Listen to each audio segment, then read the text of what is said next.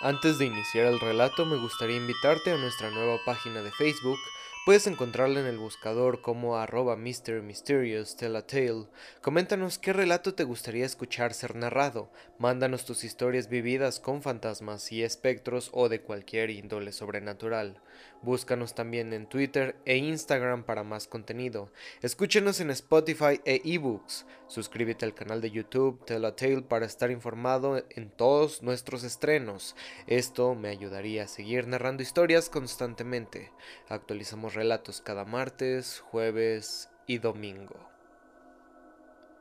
Stephen King, Cementerio de Animales. Rachel estaba en medio de un gran despliegue de prendas de vestir, blusas encima de la cama, sujetadores colgados del respaldo de las butacas, perchas de pantalones en el picaporte, zapatos alineados como soldaditos debajo de la ventana. Rachel parecía trabajar despacio, pero a conciencia. Luis advirtió que iba a necesitar por lo menos tres maletas, o tal vez cuatro, y comprendió también que de nada serviría discutir, por lo que, en lugar de protestar, optó por ayudarla. Luis, dijo ella cuando hubieron cerrado la última maleta. Él tuvo que sentarse encima para que Rachel pudiera accionar los cierres. ¿Seguro que no tienes nada que decirme? Por el amor de Dios, ¿qué pasa ahora? No sé lo que pasa, respondió Rachel suavemente. ¿Qué crees que voy a hacer? ¿Irme a un burdel? ¿Unirme al circo? ¿Qué? No lo sé, pero hay algo que no está bien. Es como si trataras de librarte de nosotras. Rachel, eso es ridículo. Su vehemencia estaba provocada por la irritación. Incluso en aquellos momentos de angustia le reventaba que ella pudiera leer en él con tanta facilidad. Rachel sonrió débilmente. Nunca ha sabido mentirlo. Él fue a protestar, pero ella le atajó. Eli soñó que habías muerto, dijo. Anoche eh, se despertó llorando. Entré en su cuarto y me quedé con ella un par de horas. Me dijo que te había visto sentado en la mesa de la cocina con los ojos abiertos, eh, pero ella sabía que estabas muerto y que oía gritar a Steve Masterton. Luis la miró horrorizado. Rachel, eh, su hermano acaba de morir. Es normal que sueñe que otros miembros de su familia... Sí, eh, eso pensé yo. Pero su manera de contarlo, los detalles, me pareció que tenía ese carácter de profecía. Rió débilmente. O quizás es que tenía que soñar contigo. Seguramente, dijo Luis. A pesar de que habló en tono racional, se le había puesto la piel de gallina y sentía rígidas las raíces del pelo. Me pareció que tenía carácter de profecía, pensó. Vamos a la cama, dijo Rachel con sencillez. Todas las noches, desde que murió Gage, en cuanto cierro los ojos, allí está Zelda. Dice que viene a buscarme y que esta vez me atrapará, que me atraparán entre ella y, y Gage por haberlos dejado morir. Rachel, eso es... Sí, lo sé, es solo un sueño. Normal, Ven a la cama conmigo y, trata de alejar esos sueños. Eh, si puedes, Luis. Estaban los dos en el lado de Luis, a oscuras. Rachel, ¿aún estás despierta? Sí. Eh, quería preguntarte una cosa. Venga. Luis titubeó. No quería causarle aún más dolor, pero necesitaba saberlo. Eh, ¿Recuerdas el susto que nos dio cuando tenía nueve meses? Preguntó al fin. Sí, lo recuerdo. ¿Por qué? Cuando Gage tenía nueve meses, Luis se sentía profundamente preocupado por la medida craneal de su hijo, que se apartaba de la escala de Berthier, en la que se indicaban los límites normales del desarrollo de la cabeza del niño, mes por mes. A los cuatro meses el cráneo de Gage empezó a acercarse al límite superior de la curva y lo rebasó. No tenía dificultad en mantener la cabeza erguida. Ello hubiera sido un síntoma fatal. Pero, a pesar de todo, Luis lo llevó a George Tardif, que estaba considerado el mejor neurólogo de todo el Medio Oeste. Rachel quiso saber qué ocurría y Luis le dijo la verdad. Temía que Gage pudiera ser hidrocéfalo. Rachel se puso muy pálida, pero conservó la calma. A mí me parece normal, dijo. A mí también, asintió Luis. Eh, pero no quiero cerrar los ojos, nena. No, no debes. Ah, no debemos. Tardif midió el cráneo de Gage y frunció el entrecejo. Tardif acercó dos dedos a la cara de Gage. Gage volvió la cara. Tardif sonrió. Luis respiró un poco más desahogadamente. Tardif dio a Gage una pelota. Gage la sostuvo un momento y la dejó caer. Tardif recuperó la pelota y le hizo botar observando los ojos de Gage. Los ojos de Gage seguían la pelota. Yo diría que existe un 50% de probabilidades de que el niño sea hidrocéfalo, dijo después Tardif a Luis en su despacho. O quizá las probabilidades sean ligeramente mayores, eh, pero de todos modos sería muy leve. Eh, parece muy despierto y actualmente con la cirugía derivativa eh, puede resolverse fácilmente el problema, si es que hay problema. Una derivativa es una cirugía craneal, dijo Luis. Es una cirugía menor.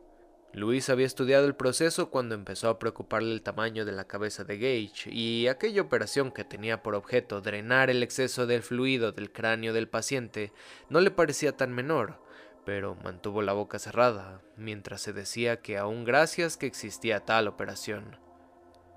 Por supuesto, prosiguió Tardif, existe la posibilidad de que su hijo tenga simplemente eh, una cabeza muy grande para un niño de nueve meses.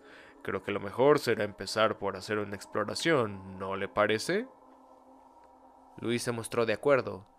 Gage pasó una noche en el Hospital de las Hermanas de la Caridad, donde fue sometido a anestesia general y se le introdujo la cabeza en un aparato que parecía un gigantesco secador de ropa. Rachel y Luis esperaban en el vestíbulo de la planta baja y Ellie estaba en casa de los abuelos viendo películas de Barrio Sésamo, en sesión continua en el nuevo video del abuelo. Para Luis, aquellas fueron unas horas terribles, durante las cuales pasó revista a una serie de posibles desgracias, eh, cual peor. Muerte durante la anestesia, muerte durante la operación, leve subnormalidad a consecuencia de hidrocefalia, subnormalidad profunda por idem, epilepsia, ceguera. Oh, existía una gran variedad de posibilidades. Para pormenores consulte con su médico, pensaba Luis. Tardif salió a eso de las cinco. Llevaba en la mano tres cigarros. Puso uno en la boca de Luis, otro en la de Rachel, demasiado atónita para protestar, y otro en la suya propia. Hmm, el crío no tiene nada. Enciende esto, dijo Rachel riendo y llorando a la vez. Voy a fumármelo aunque eche la primera papilla. Con una gran sonrisa, Tardif encendió los cigarros. Dios lo reserva para la carretera 15, doctor Tardif, pensó Luis ahora. Rachel, si hubiera sido hidrocefálico y la operación no hubiera dado buen resultado, ¿le hubieras querido igual? ¿Qué pregunta, Luis? Contesta, ¿podrías haberlo querido? Sí, claro, naturalmente. Yo hubiera querido a Gage a pesar de todo. ¿Y aunque hubiera sido deficiente? Sí. ¿Habrías querido enviarle a una institución? No, creo que no, dijo ella lentamente. Eh, claro que con lo que ahora ganas hubiéramos podido pagarlo, eh, quiero decir, un centro realmente bueno, pero me parece que habría preferido tenerlo con nosotros. Eh, ¿Por qué lo preguntas, Luis? No lo sé, había sido el acordarme de Zelda, dijo él asombrado de su aplomo. Eh, me preguntaba si hubieras podido soportar otra vez todo aquello. Mm, no hubiera sido lo mismo, dijo ella divertida. Gage era bueno, Gage era Gage. Era nuestro hijo. Eso lo hubiera cambiado todo. Hubiera sido duro, sí. Eh, pero... ¿Y tú? ¿Lo habrías mandado a una institución? ¿Algún lugar como Pineland? No. Vamos a dormir. Buena idea. Ahora me parece que podré dormir. Eh, quiero dejar atrás este día. Lo mismo digo. Mucho después, Rachel dijo con voz soñolienta. Tenías razón, Luis. Eh, no son más que sueños y, figuraciones. Eh, claro, dijo él dándole un beso en el óvulo de la oreja. Duerme ya. Me pareció que tenía carácter de profecía. Él tardó mucho rato en dormirse. Aún estaba despierto cuando asomó por la ventana el hueso curvado de la luna. Capítulo 43 El día siguiente amaneció encapotado y bochornoso, y Luis sudaba copiosamente después de entregar las maletas y retirar los pasajes de Ellie y Rachel de la computadora.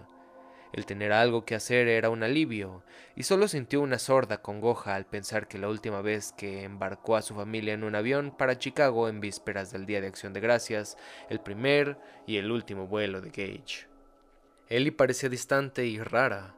Durante aquella mañana, Luis había sorprendido varias veces una peculiar expresión de especulación en el rostro de su hija. Complejo de conspirador despertando recelos gratuitos, se reprendió. Ellie no hizo comentario cuando le dijeron que todos se iban a Chicago, ella y mamá adelante, quizá para todo el verano, y siguió tomando su desayuno, cereal al cacao. Después subió a su habitación a ponerse el vestido y los zapatos que Rachel le había preparado. Había llevado consigo al aeropuerto la fotografía de Gage y ella en el trineo, y estaba muy quieta en uno de los sillones del armazón de plástico del vestíbulo inferior mientras Luis guardaba cola para retirar los pasajes y el altavoz anunciaba con estricencia llegadas y salidas. Los Goldman llegaron 40 minutos antes de la hora de salida, Irving Goldman, muy atildado y aparentemente fresco, con americana de lana casimir, a pesar de que las temperaturas de veintitantos grados, se acercó al mostrador de Avis para devolver el coche, mientras Dory Goldman se sentaba junto a Rachel y Ellie. Louis e Irving Goldman se reunieron con las mujeres casi al mismo tiempo. Luis temió que su suegro significara la segunda parte del melodrama. Hijo mío, hijo mío, pero no fue así. Goldman se limitó a tenderle una mano flácida, por murmurando un hola bastante apagado.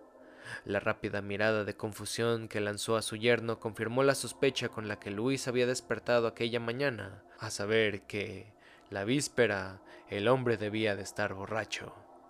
Subieron en la escalera mecánica al vestíbulo del embarque y se sentaron sin hablar apenas.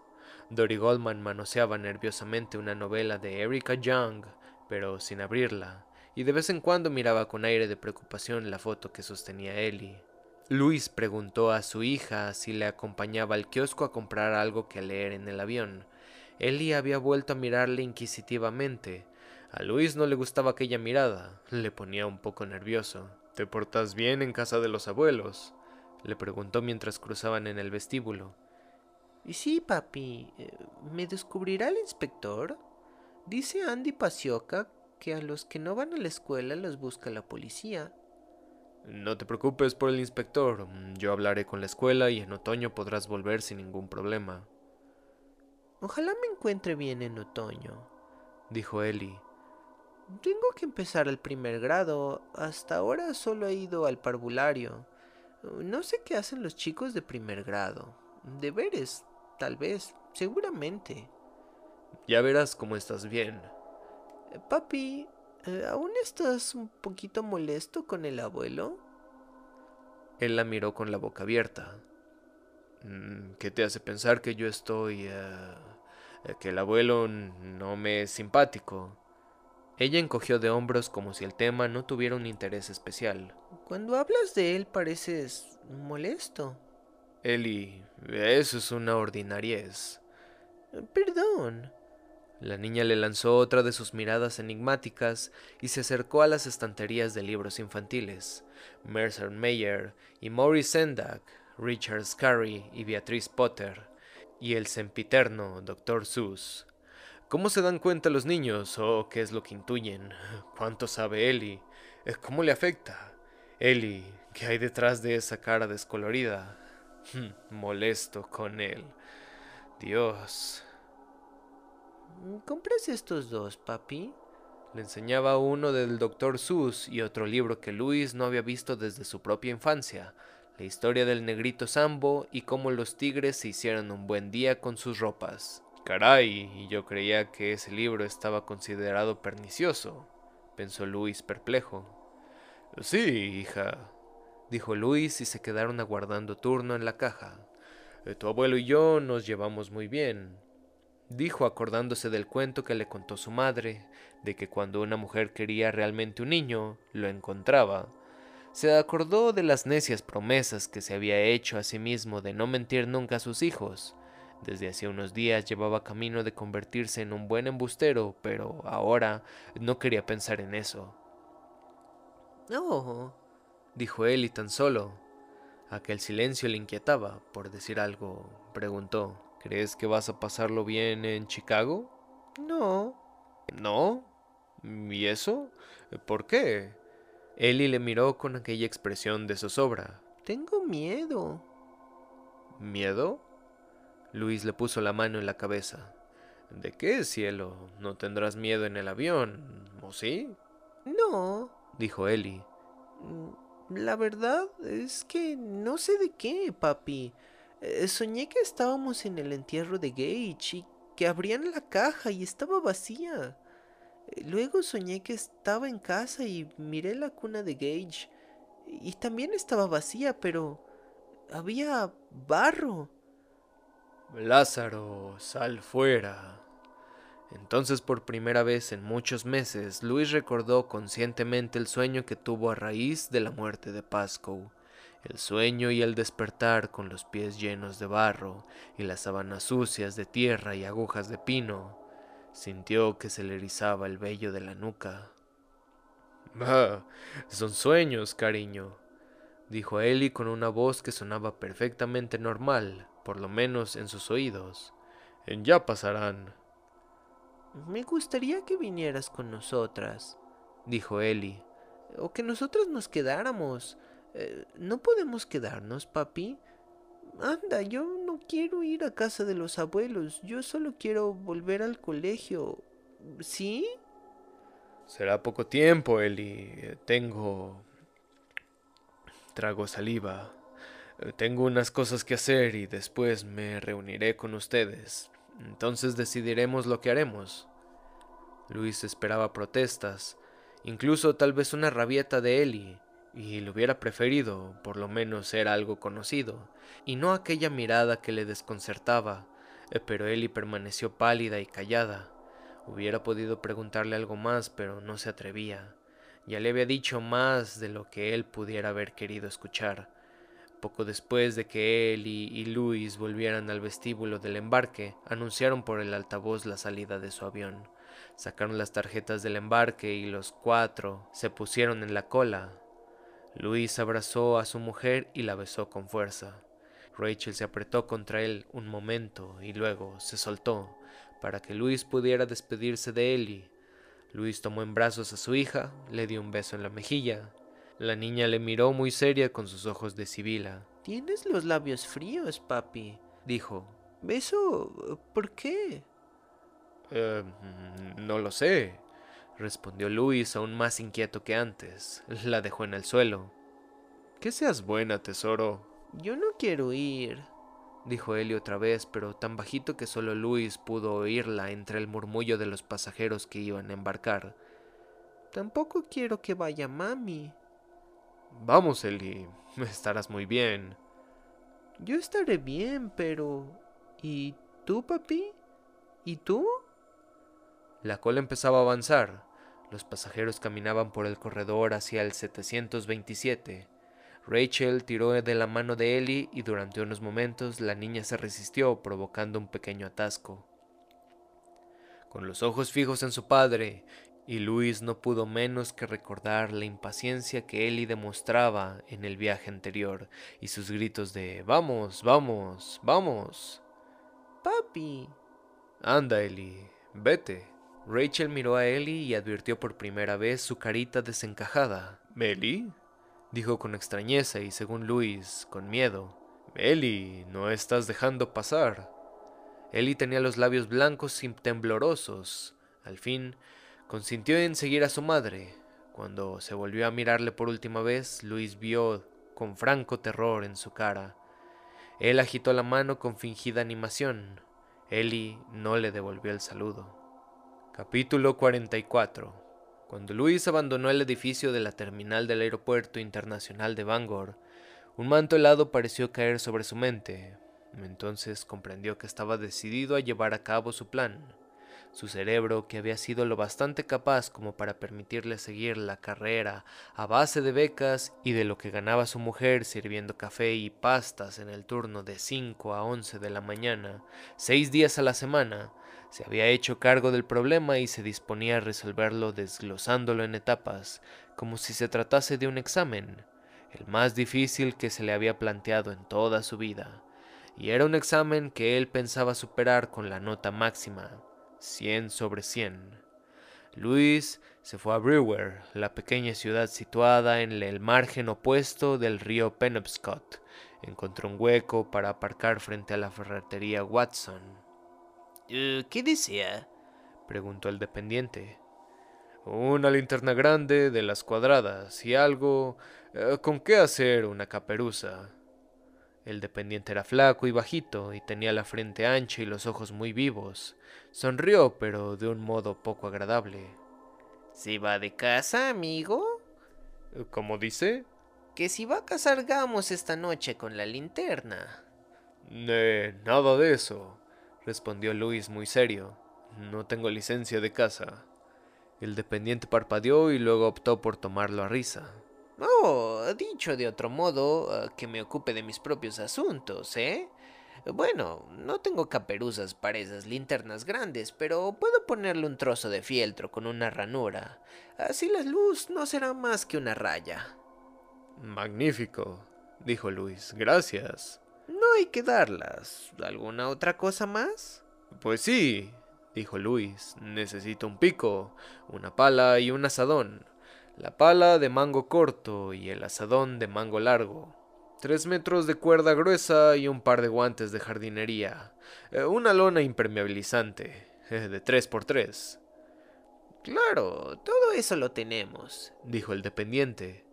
He de limpiar una fosa séptica, dijo Luis. Por lo visto estoy infringiendo las ordenanzas de la zona y tengo unos vecinos muy curiosos. Eh, no sé si me serviría de algo cubrir la linterna, pero tengo que probar. Eh, podría caerme una buena multa. Oh, sí, dijo el dependiente. Pues no se olvide de añadir a esa lista una pinza de la ropa para la nariz, ¿eh? Luis rió el chiste. Sus compras ascendieron a 58,60 dólares. Pagó en efectivo. A medida que aumentaba el precio de la gasolina, los Creed usaban cada vez menos el coche grande tipo furgoneta. Además, tenía el cojinete de una rueda en mal estado y Luis había ido aplazando la reparación, en parte por no desembolsar los 200 dólares y en parte por la pereza. Ahora le hubiera convenido usar el viejo mastodonte, pero no podía arriesgarse a tener una avería. El Civic tenía el maletero muy pequeño y Luis no quería volver a Ludlow con un pico y una pala a la vista. Jude Crandall tenía un buen par de ojos y una cabeza despejada. Enseguida adivinaría sus propósitos. Entonces se le ocurrió que no tenía por qué regresar a Ludlow. Luis volvió a Bangor por el puente de Chamberlain y se instaló en el motel de Howard Johnson, en la carretera de Odlin, cerca del aeropuerto y del cementerio Pleasant View, donde estaba enterrado su hijo. Se inscribió con el nombre de Didi Ramon y pagó en efectivo. Luis se echó en la cama y trató de dormir, diciéndose que agradecería aquel descanso. En palabras de un novelista del siglo pasado, le aguardaba una noche de improbo trabajo, el trabajo de toda una vida. Pero su cerebro no quería reposo. Luis estaba echado en la cama del motel, bajo un cuadro vulgar de barcas pintorescas amarradas a un muelle pintoresco de un puerto pintoresco de Nueva Inglaterra. Estaba vestido, pero sin los zapatos y con las manos en la nuca. En la mesita de noche había dejado la cartera, el dinero suelto y las llaves. Aquella sensación de frialdad persistía, se sentía totalmente desconectado de su familia, de su entorno habitual y hasta de su trabajo. El motel hubiera podido estar en cualquier lugar, en San Diego, en Duluth, en Bangkok o en Charlotte Amelie. Se hallaba en una especie de tierra de nadie y de vez en cuando cruzaba por su mente un pensamiento asombroso. Antes de volver a ver aquellas caras y lugares conocidos, habría visto a su hijo. Repasaba su plan una y otra vez. Lo examinaba desde todos los ángulos buscando posibles fallos y puntos débiles, y se daba cuenta de que estaba avanzando por una estrecha pasarela tendiendo sobre el abismo de la locura. Le envolvía un aire de locura que ponía en sus oídos un aleteo de aves nocturnas de grandes ojos dorados. Iba a precipitarse a la locura. Resonaron en sus pensamientos como en un sueño los versos de Tom Rouge.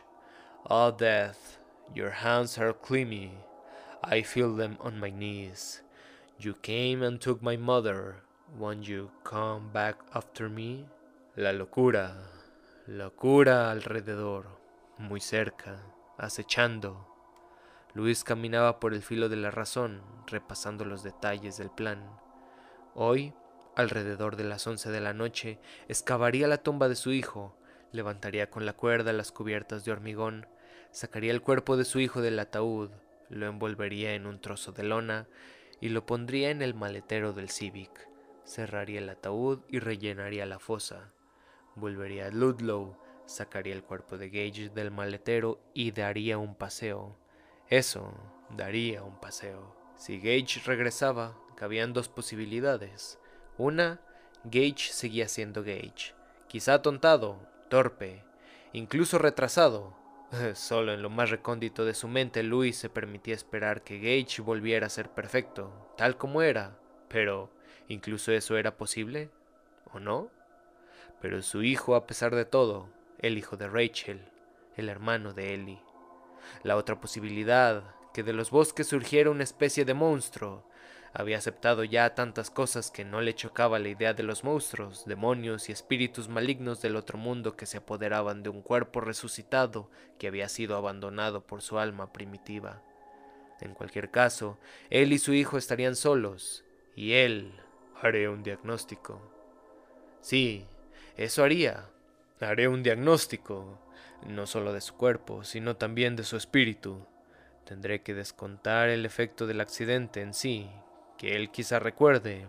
A la vista del ejemplo de Church estoy dispuesto a esperar una cierta subnormalidad, quizá leve, quizá profunda. Según lo que observe durante un periodo de 24 a 72 horas, juzgaré la posibilidad de reintegración de Gage a la familia, y si la deficiencia es muy grande, o si vuelve como al parecer volvió Timmy Butterman, convertido en un engendro del mal, lo mataré. Entonces descubrió que había llegado aún más lejos de su planteamiento de una y otra posibilidad. Como médico, se consideraba capaz de matar a Gage, si Gage solo era el envoltorio de otro ser. No se dejaría disuadir por súplicas ni artimañas, lo mataría como se mata una rata que lleva la peste bubónica, y sin caer en el melodrama, un comprimido diluido, o dos, o tres, o una inyección si fuera necesario. En el maletín tenía morfina. A la noche siguiente volvería a llevar el cuerpo sin vida a Pleasant View y lo enterraría de nuevo, confiando en que la suerte le acompañara la segunda vez, aunque no sabe si te acompañará la primera, se recordó. Desde luego sería más fácil y también más seguro enterrar a Gage en el cementerio de animales la segunda vez, pero pero no quería llevar ahí a Gage. Por muchas razones, claro. Cualquier niño, al ir a enterrar a su mascota dentro de 5, 10 o tal vez 20 años, podía tropezar con aquellos restos. Esto era una razón, pero la más importante era más simple. El cementerio de animales estaba demasiado cerca. Una vez hubiera vuelto a enterrar a Gage, tomaría el avión y se reuniría con su familia en Chicago. Ni Rachel ni Ellie tendrían por qué enterarse de su frustrado experimento. Luego, sintiendo el hilo de otra posibilidad, la cual ansiaba con toda su alma para poder realizar. Una vez terminado el periodo de observación, Ellie y Gage abandonarían la casa, se irían de noche él llevaría consigo ciertos papeles y nunca más volvería a Ludlow. Él y Gage se alojarían en un motel, tal vez el mismo en el que ahora estaba. A la mañana siguiente, él retiraría los fondos de todas las cuentas y los convertiría en cheques de viaje de American Express. No salgas de casa sin ellos con tu hijo resucitado, pensó ahogando la risa. Y dinero en efectivo, claro. Él y Gage tomarían un avión para cualquier sitio, probablemente Florida. Desde allí llamaría a Rachel para decirle dónde estaba y pedirle que se reuniera con él llevando a Ellie, pero sin decir a sus padres a dónde iba. Luis creía poder persuadirla. No hagas preguntas, Rachel, pero ven, ven ahora mismo. No esperes ni un minuto más. Le daría las señas, seguramente un motel. Rachel y Ellie llegarían en un coche de alquiler. Él les abriría la puerta y tendría a Gage cogido de la mano. Tal vez Gage llevaría un bañador. Y después... Ah, no se atrevería a ir más allá. Era preferible volver a repasar el plan desde el principio. Suponía que tendría que construirse nuevas identidades para que Irving Goldman no pudiera localizarlos utilizando su exuberante talonario. Estas cosas podían arreglarse. Recordaba vagamente que el día en que llegó a la casa de Ludlow, nervioso, cansado y bastante preocupado, de buena gana se hubiera marchado a Orlando para trabajar de socorrista en Disney World. Quizá no fuera tan descabellada la idea después de todo. Se vio vestido de blanco, reanimando a una mujer embarazada que había cometido la imprudencia de subir a las montañas rusas y se había desmayado. Apártese, por favor, apártense. Dejen que circule el aire, decía él, y la mujer abría los ojos y le sonreía con agradecimiento. Mientras su imaginación tejía esta halagueña fantasía, Luis se quedó dormido. Él dormía cuando su hija, en un avión que sobrevolaba las cataratas del Niágara, despertó de una pesadilla en la que todo eran manos retorcidas y ojos estúpidos y crueles. Él dormía mientras Rachel, angustiada, trataba de calmarla. Él dormía mientras la azafata corría por el pasillo para averiguar qué ocurría. Él dormía mientras Ellie gritaba una y otra vez. Es Gage. Mami, es Gage. Gage, Gage está vivo. Gage tiene un cuchillo en el maletín de papá. Eh, que no me toque, que, que no me toque, que no toque a papá. Él dormía cuando su hija, ya más calmada, se apretaba contra el pecho de su madre, tiritando, con los ojos muy abiertos y secos, y Dory Goldman pensaba qué espantoso ha sido esto para Aileen, y cómo me recuerda a Rachel después de la muerte de Zelda. Luis se despertó a las cinco y cuarto, cuando empezaba a palidecer la luz de la tarde. Tengo un trabajo improbo, pensó estúpidamente y se levantó. Capítulo 45 Cuando a las tres y diez de la tarde, horario de la zona central, el vuelo United Airlines 419 descargaba a los pasajeros en el aeropuerto de O'Hare de Chicago, Ellie Creed se encontraba en un estado de incipiente histerismo y Rachel estaba muy asustada. Desde el día en que llevó a los niños a McDonald's y Gage estuvo a punto de ahogarse con las patatas fritas, nunca había deseado tanto que Louis estuviera con ella. Si rozabas a Ellie en un hombro, ella daba un brinco y te miraba con unos ojos como platos y tiritaba de pies a cabeza sin parar. Era como si estuviera llena de electricidad. Si mala fue la pesadilla del avión, esto, Rachel no sabía qué hacer. Al entrar en la terminal, Ellie dio un traspié y cayó de bruces.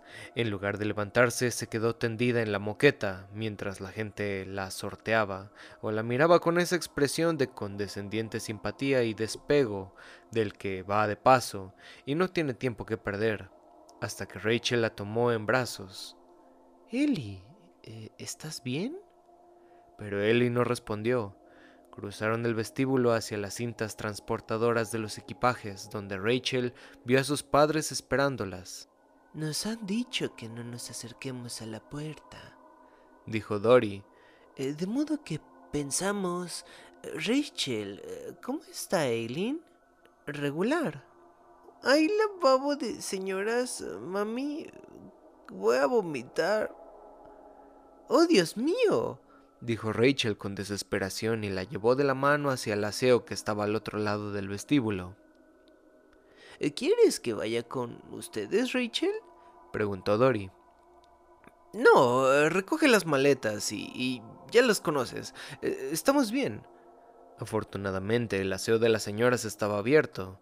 Rachel llevó a la niña hacia una de las puertas mientras buscaba una moneda en el bolso y entonces vio que, gracias a Dios, tres de los retretes tenían roto el cerrojo. En una de las puertas alguien había escrito con lápiz de labios, Sir John Creeper era un cerdo machista. Rachel abrió, Rachel abrió rápidamente la puerta.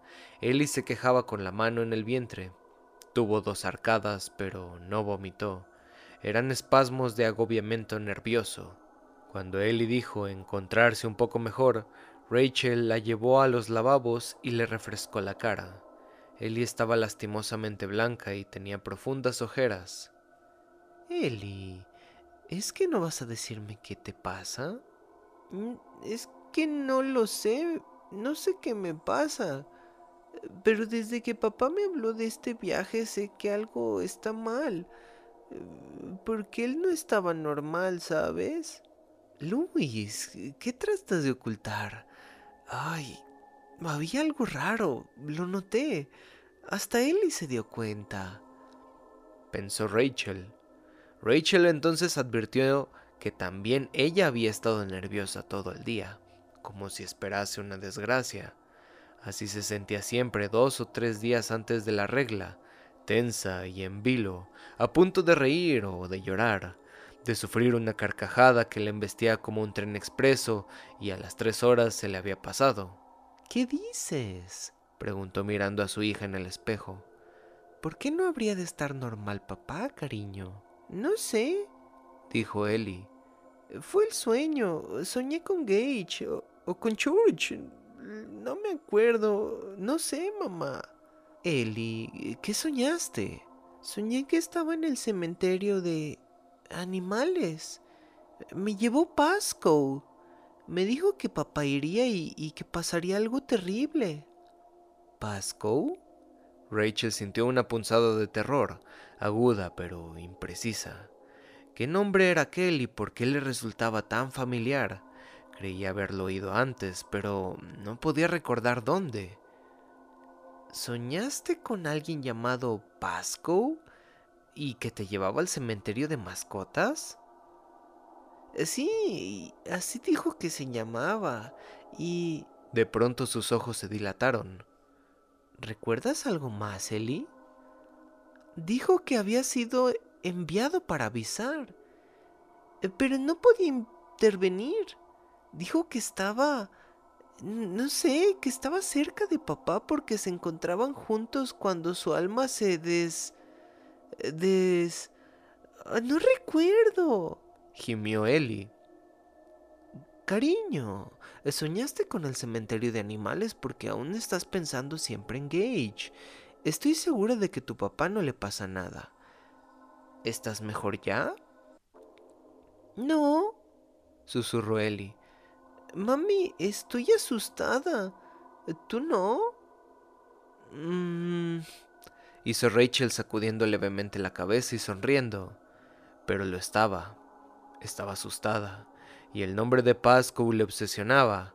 Estaba segura de haberlo oído meses o tal vez años atrás en relación con algo horrible y no podía librarse de aquello de zozobra. Percibió algo, algo amenazador que estallaría en un momento a otro, algo terrible que era preciso rehuir, pero ¿el qué? ¿El qué? Estoy segura de que no pasa nada, Eli, le dijo a ella. ¿Quieres que volvamos con los abuelos? Bueno, dijo Eli apática. Entró en el tocador una mujer puertorriqueña que llevaba en la mano a un niño pequeño al que estaba regañando. Los pantaloncitos de Bermudas estaban mojados a la altura de las ingles, y Rachel se acordó de Gage con una angustia que casi la paralizó. Aquella impresión le hizo el efecto de una dosis de novocaína, aplacándole los nervios. Vamos, dijo a la niña.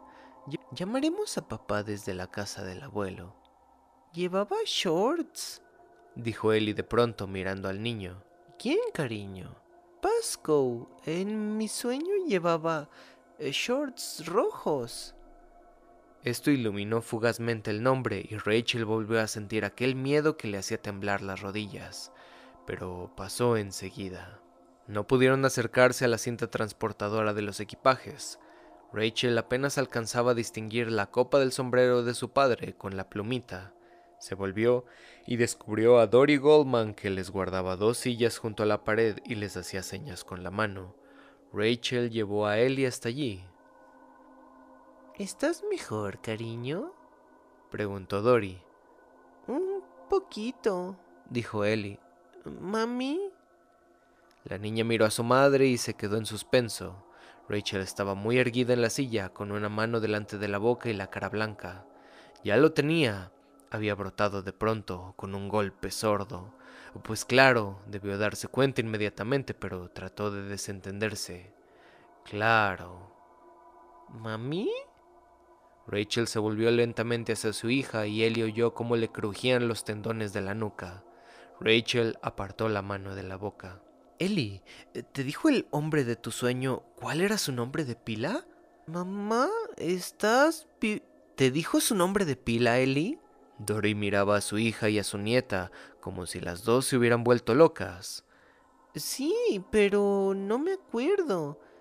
Mamá, me haces daño. Rachel bajó la mirada y vio que su mano hacía del antebrazo de Ellie como unas tenazas. ¿No sería Víctor? Ellie suspiró bruscamente. Sí, sí, era Víctor. Dijo que se llamaba Víctor. Eh, ¿Tú también soñaste con él, mami? Eh, pero no, no es, no es Pasco, dijo Rachel. Eh, es Pasco. Pasco. ¿Qué pasa, Rachel? preguntó Dory. Tomó la mano libre de Rachel e hizo una mueca al notarla helada. ¿Y, ¿Y qué tiene Aileen? No es Aileen la que me preocupa, dijo Rachel, sino Luis. A, Luis le pasa algo malo, o le va a pasar. Quédate aquí con él y mamá. Tengo que llamar a casa.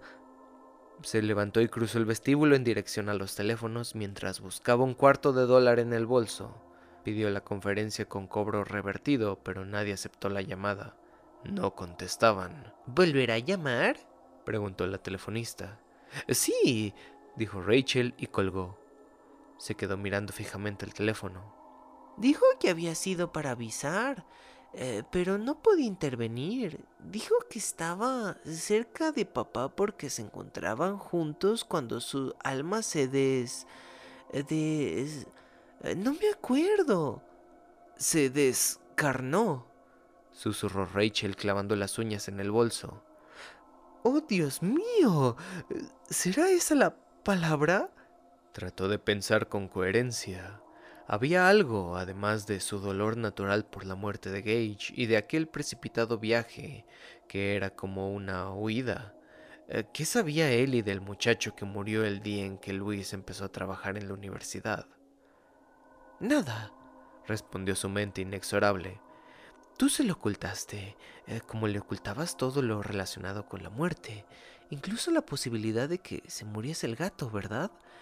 Mm, ¿O es que ya no te acuerdas que aquella estúpida disputa que tuvieron en la cocina eh, se lo ocultaste? Porque tenías miedo como lo tienes ahora. Mm, se llamaba Pasco. Víctor Pasco. ¿Cómo están ahora las cosas? ¿Es una situación desesperada? ¿Qué está pasando aquí? pensaba Rachel. Las manos le temblaban de tal modo que no consiguió meter la moneda en la ranura hasta el segundo intento. Ahora llamaba a la enfermería de la universidad. La Charlton aceptó la llamada, un poco intrigada. No, no había visto a Luis, y le hubiera sorprendido verle hoy por ahí. Dicho esto, Volvió a dar el pésame a Rachel, que le dio las gracias y le pidió que le hiciera el favor de decirle a Luis que la llamara a casa de sus padres si lo veía. Sí, él tenía el número, dijo en respuesta a la pregunta de la enfermera, pues no quería decirle, aunque la otra ya debía de saberlo, pues Rachel tenía la impresión de que a la Charlton no se le escapaba una, que la casa de sus padres estaba medio continente de distancia. Rachel colgó el teléfono, sofocada y temblorosa. Debió oír el nombre de Pasco, sí, en cualquier otro sitio. Eso es. Tampoco se puede criar a una criatura en una jaula de cristal como un hámster o, o qué sé yo. Oiría tal vez la noticia por el radio. O se lo dirían en la escuela. Y se le quedó el nombre en la memoria. Incluso esa palabra que ella desconocía, esa especie de trabalenguas, descarnado, lo que fuere. Em, ¿Qué tiene de particular? No demuestra nada, sino que el subconsciente es ni más ni menos que ese papel de matamoscas pegajoso como el que la gente lo compara, ¿no? Recordó que un profesor de psicología les dijo una vez en la universidad que, en las debidas condiciones, la memoria puede darte los nombres de todas las personas que te han presentado, todos los platos que has comido y el tiempo que ha hecho cada día de tu vida para ilustrar esta increíble afirmación, el profesor les dijo que la mente humana era un ordenador con un número de chips impresionante. Nada de 16 kilobytes, 32 kilobytes ni 64 kilobytes, sino tal vez mil millones de kilobytes, es decir, un billón. ¿Y cuánta información podía almacenar cada uno de estos chips orgánicos? Eso nadie lo sabía. Pero eran tantos, les dijo, que no era preciso borrarlos para poder volver a usarlos. En realidad, la mente tenía que desconectar algunos para proteger al individuo de la demencia informática. Uno podría ser incapaz de recordar dónde había puesto los calcetines si en las dos o tres células adyacentes de memoria estuviera almacenada toda la enciclopedia británica, les dijo aquel profesor. La clase rió como era su obligación. Pero esto no es una clase de psicología bien iluminada por los tubos fluorescentes, con una pizarra llena de tranquilizadoras definiciones y un dicharachero profesor auxiliar que improvisa para matar los últimos 15 minutos. Aquí hay algo espantoso, y tú lo sabes, lo notas. No sé si tendrá algo que ver con Pascoe, con Gage o con Church, pero seguro que tiene que ver con Luis. ¿Qué? ¿Qué será? Se le ocurrió una idea a Rachel que la dejó helada. Volvió a descolgar el auricular y recuperó su moneda. ¿Estaría pensando Luis en el suicidio? ¿Sería por eso por lo que las había echado de casa? ¿Tenía él dotes paranormales? ¿Había recibido una revelación psíquica? Esta vez hizo la llamada con cobro revertido a Jude Crandall. El teléfono sonó cinco veces. Seis. Siete. Iba a colgar cuando la voz de Jude dijo, jadeante. Eh, ¿Diga? Jude, eh, Jude, soy, soy... Un momento, por favor, señora, dijo la telefonista. ¿Acepta una llamada a cobro revertido de la señorita Creed? Ajá. Eh, perdón, señor, ¿eso es un sí o un no? Yo diría que bueno. Hubo una pausa mientras la telefonista descifraba la frase. Gracias, eh, hable ahora. Jude, ¿has visto a Luis hoy? ¿Hoy? Eh, no puedo decir que lo haya visto, Rachel. Eh, pero por la mañana me fui a Brewer a comprar combustibles y por la tarde he estado trabajando en el jardín de atrás. ¿Por qué? No, probablemente no sea nada, pero Ellie tuvo una pesadilla en el avión. Pensé que la tranquilizaría si ¿En el avión? La voz de Jude pareció cobrar un tono más agudo. ¿Dónde estás, Rachel? En Chicago. Ellie y yo hemos venido a pasar una temporada con mis padres. ¿Luis no ha ido con ustedes? él vendrá la siguiente semana, dijo Rachel. Y ahora ya requería un esfuerzo mantener firme la voz había algo en el tono de Jude que no le gustaba. ¿Esa fue su idea? Sí, Jude. Eh, ¿Pasa algo? ¿Pasa algo malo, verdad? ¿Tú sabes qué es? Tal vez deberías contarme el sueño de la niña, dijo Jude después de una larga pausa. Me gustaría que me lo contaras.